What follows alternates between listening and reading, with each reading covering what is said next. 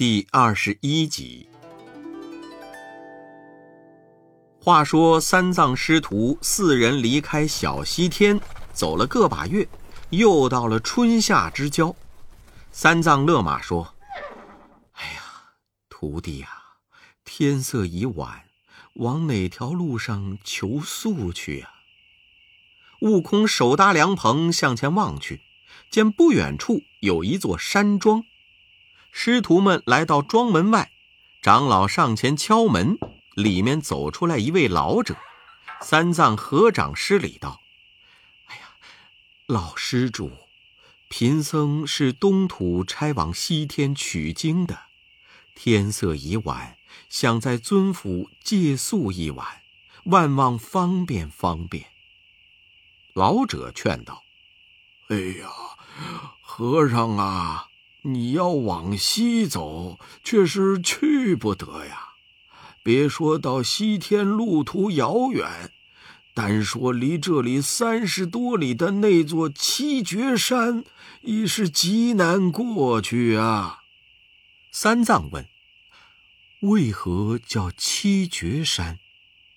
老者回答说：“哎，这山方圆八百里。”满山都是柿子树，这柿子树呢有七绝：一易瘦；二树荫浓密；三无鸟巢；四无虫；五霜叶可玩；六果实肥美；七枝叶肥大。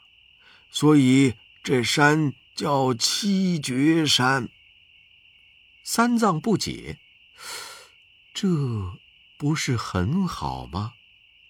老者说：“哎呀，这里地阔人稀，那深山没人去，每年熟柿子落在路上，基本上都烂掉，一路又脏又臭。”西风一起呀，臭气还会吹到这里来。三藏听了，心中烦闷不语。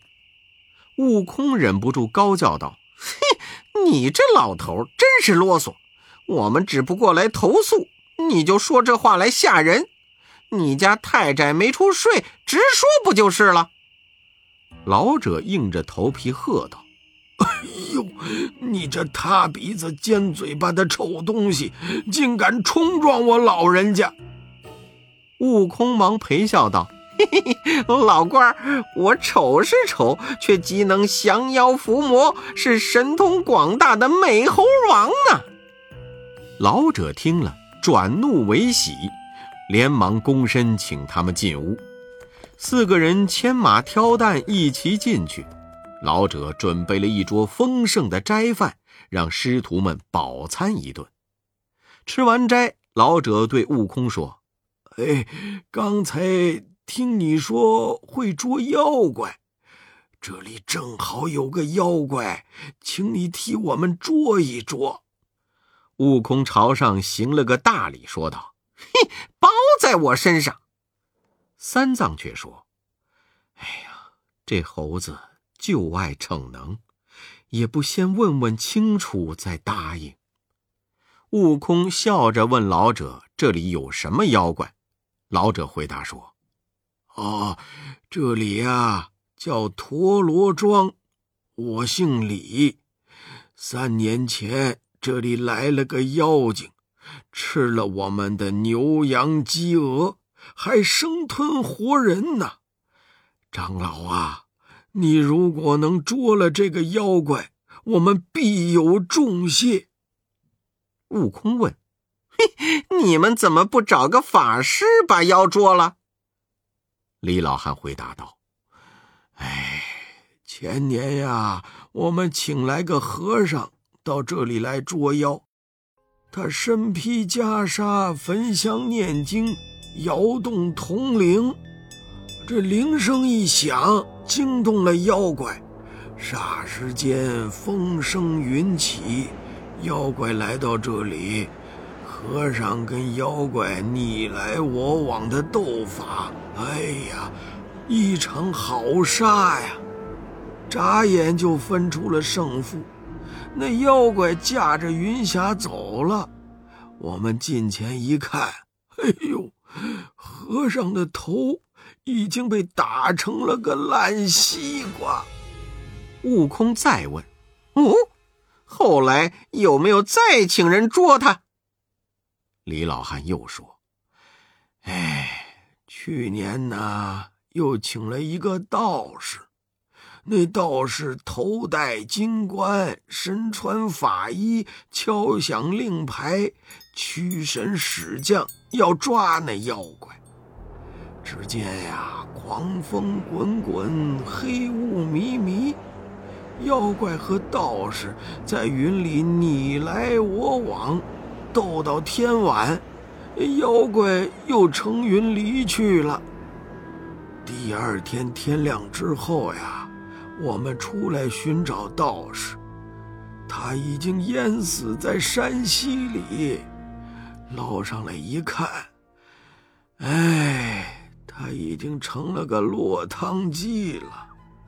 悟空笑着说。嘿嘿嘿，等我替你捉他。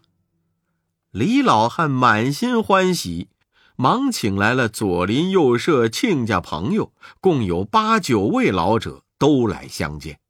他们听说有人帮忙降妖，个个欢心。一听说是悟空去降妖，老人们忙说。不行不行！那妖精啊，神通广大，你瘦瘦小小，还不够他塞牙缝呢。悟空笑道：“ 嘿，我小是小，结实着呢。那呼风驾雾的妖精，还真不是我的对手。”正讲着，只听呼呼风响，有人叫道：“哎，妖怪来了！妖怪来了！”吓得众人忙往屋里逃，八戒和沙僧也要跟着进去。悟空两只手扯住他俩说：“站住，站住，不要走，跟我去看看是个什么妖精。”那阵风越刮越大，黑云滚滚而来，慌得八戒战战兢兢地趴在地上，一动都不敢动。风头过了后。半空中隐隐的两盏灯照来，八戒笑道：“嗯 嗯，你看，嗯，他打一对灯笼引路，必定是个好妖精。”沙僧却说：“啊，那不是灯笼，是妖精的眼睛。”八戒吓坏了：“哎呦，爷爷呀，这眼睛这么大，不知道嘴有多大呢？”悟空说：“哼。”不用怕，你们两个保护师傅，带老孙去看看他是个什么妖精。悟空纵身跳到空中，拿着铁棒，厉声高叫道：“且慢，老孙在此！”那妖怪见了，挺住身躯，拿着长枪乱舞。悟空用棍挡住，问：“哼，你是哪方妖怪？何处精灵？”问了几次。那妖怪也不答应，只是舞枪。悟空暗笑：“嘿嘿，好个耳聋口哑的妖怪！”悟空与妖怪在半空中一来一往，一上一下，斗到三更时分，还是不分胜败。八戒见妖怪只挡不攻，就叫沙僧在下面保护师傅，自己跳上云头追上去就打。那怪物将两条枪使得上下翻飞，竟与悟空、八戒不分胜负。又斗了一会儿，不觉东方发白，妖怪不敢恋战，扭头就走。悟空和八戒紧紧追赶，忽然闻到臭气熏人，原来是到了七绝山。八戒说：“哎呦，这是哪家掏茅厕呢？好臭啊！”悟空指教：“嘿，快快追妖怪！”妖怪窜过山去，现了本相，原来是一条红鳞大蟒。那两柄枪是他的蛇信。八戒说：“哎呦，呵 呵原来是这么条长蛇呀！它要是吃人呢，一顿五百个也吃不饱。”悟空说：“哼，他已经被我们追累了，我们从后面打过去。八戒纵身赶上，举耙就打。那蛇怪一头钻进窟窿里，还有七八尺长的尾巴露在外边。八戒放下耙，一把抓住蛇尾，用力往外扯，一点儿都扯不动。悟空笑道：“ 呆子，放他进去吧。这窟窿窄小，肯定无法转身，他一定会往前窜。这里必定有后门，你快去后门外挡住，我在前门外打。”八戒一溜烟儿跑过山去，果然看见一个窟窿。八戒还没站稳，悟空就在前门外用棍子往里一倒，那妖怪受疼，噌的一下子从后门窜出。八戒冷不防被他一尾巴打倒在地。悟空从洞窟中穿过来，叫道：“妖怪跑了！”八戒听了有些不好意思，忍着疼爬起来，用钉耙乱扑。悟空见了，笑道：“嘿嘿，妖怪都走了，你还扑什么？”八戒却说：“嗯嗯，老猪在这里打草惊蛇呢。”两人追过一条小河，见妖怪盘作一团，竖起头来，张开巨口要吞八戒。八戒慌得往后便退，悟空反而迎上前，被他一口吞了下去。八戒捶胸顿足，大叫道：“哎呦，哥哥耶，你死的好惨呐！”悟空在妖怪肚子里支着铁棒说：“八戒，八戒，别愁，我叫他搭个桥给你看。”话音刚落，那妖怪弓起身来，就像一道彩虹。八戒咂咂嘴笑说。虽然像桥，但是没人敢走啊。